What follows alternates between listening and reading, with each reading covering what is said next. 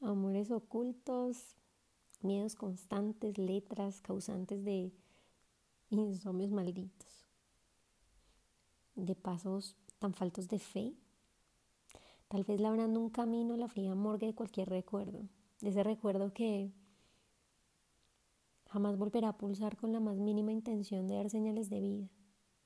Y heme aquí entre preguntas, razones, motivos y pasiones. Hay tanto por decir que tal vez no hay nada. Nada más que el sinsabor de una guerra perdida que quizá ni siquiera era mía. ¿Y quién es usted para convertirme en un recuerdo? ¿Quién soy yo para cuestionarlo?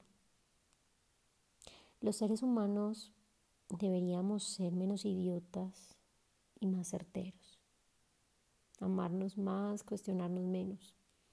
Ver la puesta de sol no como un día más que pasa, sino como horas extras de una vida cuya meta no debes llegar ileso, no es necesario.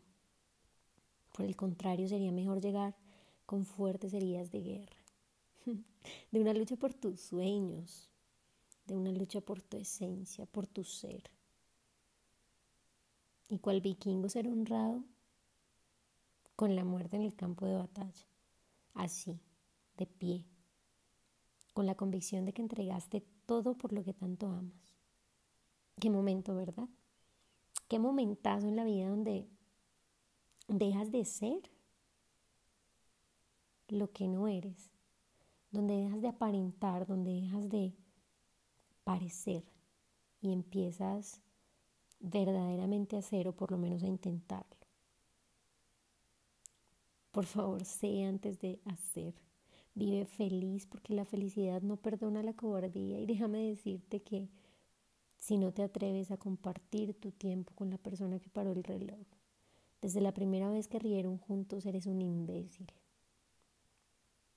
Si no eres capaz de bailar con la persona que te enseñó lo que es la música, simplemente eres un cobarde. Y adivina qué. A los muertos de miedo nadie les lleva flores.